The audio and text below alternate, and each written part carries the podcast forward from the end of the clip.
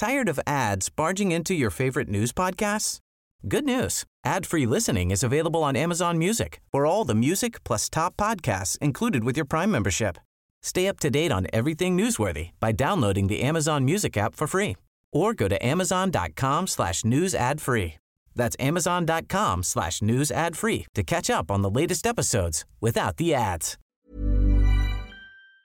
Y es por eso que le pedimos al doctor Javier Oliva Posada, catedrático de la Facultad de Ciencias Políticas y Sociales de la UNAM, adscrito al Centro de Estudios Políticos y experto en temas de seguridad. Muy buenas tardes, Javier.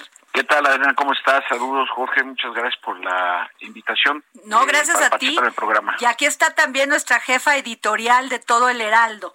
Eh, Hola, Javier. Este, Andrea Merlos.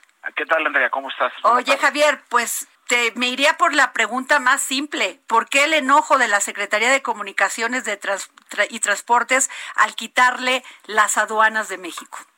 Eh, hay que decirle a nuestro auditorio, Elena, que eh, esta decisión del presidente de la República es complementaria o es un segundo paso de una decisión que se tomó en junio del 2018, ya en la víspera del cambio de gobierno, eh, en donde la, se transfiere, en ese caso, las 97 capitanías de puerto, incluyendo a los cuerpos de agua internos, o sea, como, los, eh, como el, lago de la, Laguna Chapala o Santiago Teaguicengo, etcétera, distintos eh, cuerpos de agua, y eh, por el otro lado, el, el, me parece que la reacción del secretario de Comunicaciones y Transportes se explica en la, en la medida de que él, en su, esto es de acuerdo a lo que él escribió, ¿eh?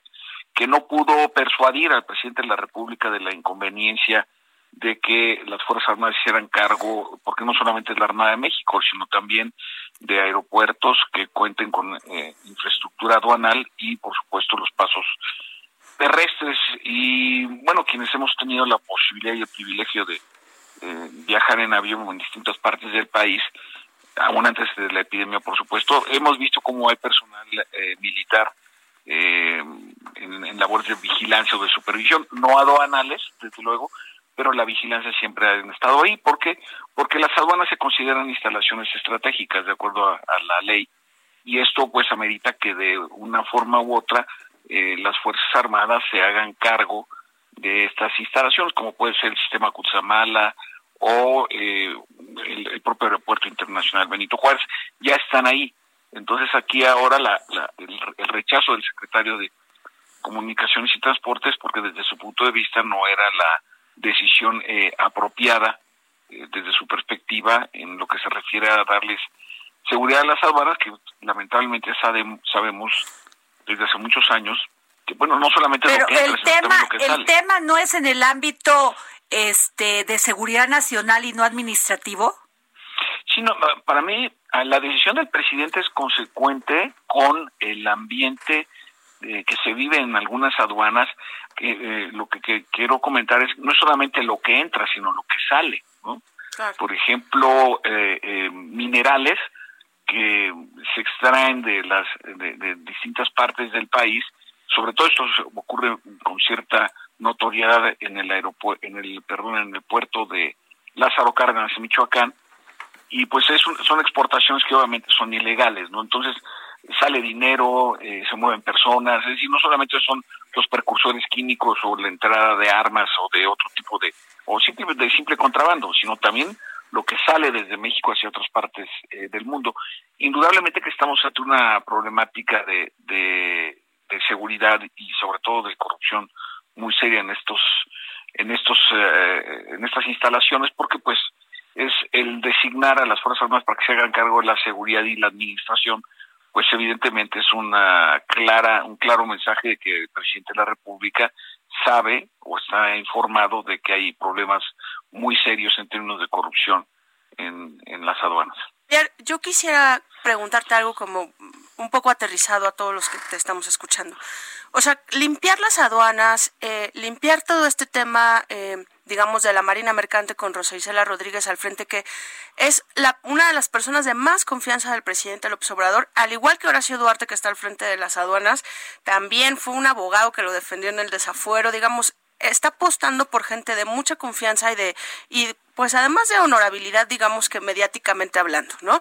Pero limpiar las aduanas, limpiar todo, todo este tema de exportaciones e importaciones, ¿qué le significaría al país? ¿Sería solo un tema de narcotráfico o sería un tema de impacto presupuestal?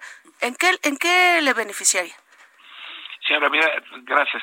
La, la respuesta a tu pregunta, Andrea, tiene que ver con distintas eh, variables que inciden en el tema de las aduanas, porque pues en las aduanas hay eh, eh, eh protocolos sanitarios, por ejemplo, para la importación de cárnicos o de verduras o de cualquier otra cosa, cualquier alimento.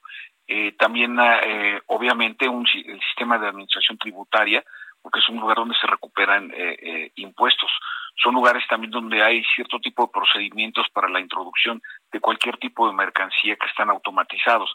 Eh, para darles un dato, eh, el puerto de Manzanillo, solo el puerto de Manzanillo, mueve más de 30 millones de contenedores al año. El 85% del comercio que se hace en México es vía marítima.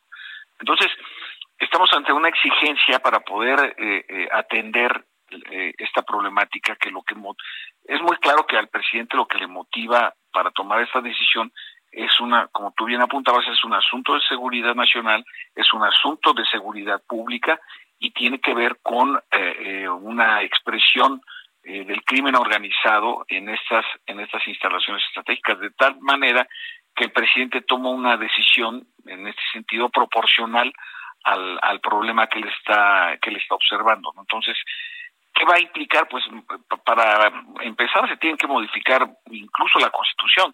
Es decir, este proceso apenas empieza, porque una cosa es el, el anuncio dicho precisamente en Manzanillo en su gira de, hace eh, poco más de una semana. eh, una cosa es ese anuncio y después bien tiene que haber una iniciativa de ley, tienen que firmarse decretos, eh, tendrán que ajustarse, incluso las leyes orgánicas del CDN claro. se van a tener que modificar. Entonces, el puro anuncio no hace que, obviamente, por muy presidencialista que sea nuestro régimen, el puro anuncio eh, por voz de titular del Poder Ejecutivo no implica que sea que vaya a cobrar forma de un día para otro ni mucho menos, sino ahora viene todo este proceso de ajuste administrativo. Por ejemplo, en, eh, en el Centro de Estudios Superiores Navales eh, se, se enseñan una, hay una licenciatura, una perdón, una maestría y un doctorado en administración portuaria no hay que saber cuántos elementos eh, han egresado de ahí, si van a poder ser incorporados a la brevedad. Pero mi estimado doctor Javier Oliva, ¿Qué pasó, Jorge?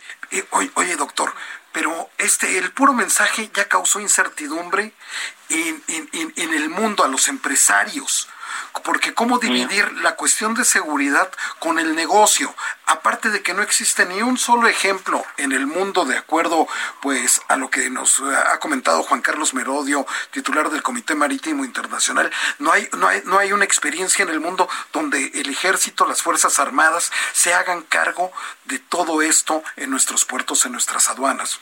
Sí, eso eso eso es real, Jorge, pero eh, es un punto ahora sí poniendo el dedo en la llaga eh, aquí es el poder civil que le está solicitando a los militares que participen. Entonces, eh, eh, estamos muy lejos de que sea algo que ellos estén deseosos de participar y si en este momento están tan implicados en, tantas tareas, evidentemente esta decisión del presidente en su calidad de comandante supremo de recurrir a, a, las Fuerzas Armadas en su conjunto, sí genera, indudablemente, sí genera, por lo menos, por lo menos incertidumbre en el en el ámbito empresarial, pero también en el comercio internacional.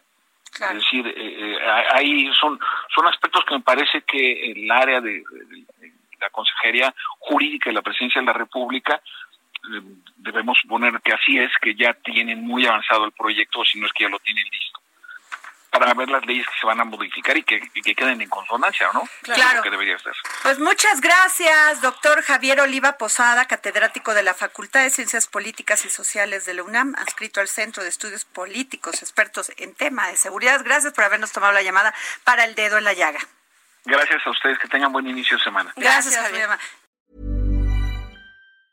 Tired of ads barging into your favorite news podcasts?